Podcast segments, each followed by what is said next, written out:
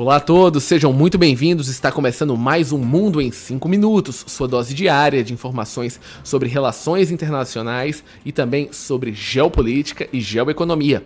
E hoje vamos falar sobre um tema muito importante no Brasil, que é o setor aéreo. Hoje nós temos basicamente três grandes companhias: a Latam, a Azul e também a Gol.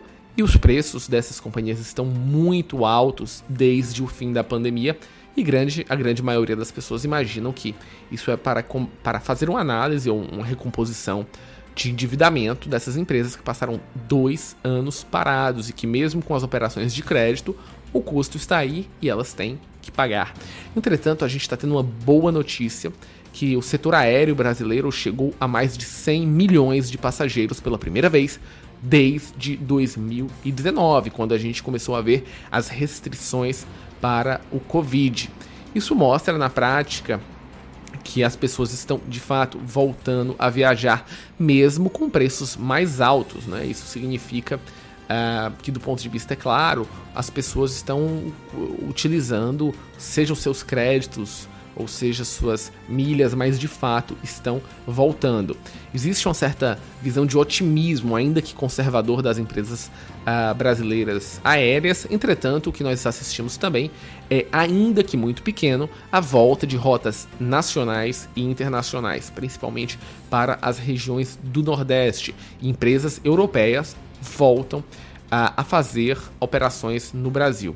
Lembrando também, e isso é um dado muito importante, que do ponto de vista internacional, a Latam e a TAP foram as maiores uh, empresas que levaram brasileiros, mostrando que existe sim uma visão clara para a Europa e a Latam opera majoritariamente nos Estados Unidos e nos outros países da América Latina. Então, apesar de que essa alta demanda também pressiona o preço das passagens e, obviamente, há impactos sobre o barril de petróleo, isso significa que o turismo melhora também no nosso país. E, obviamente, a economia do turismo uh, faz com que várias cidades comecem a planejar em relação a hotéis, festas. A gente viu festas de fim de ano lotadas em 2023 em várias capitais do Brasil. Isso é um resultado muito positivo. Agora, o grande questionamento é como fazer com que isso fique mais acessível para toda a população.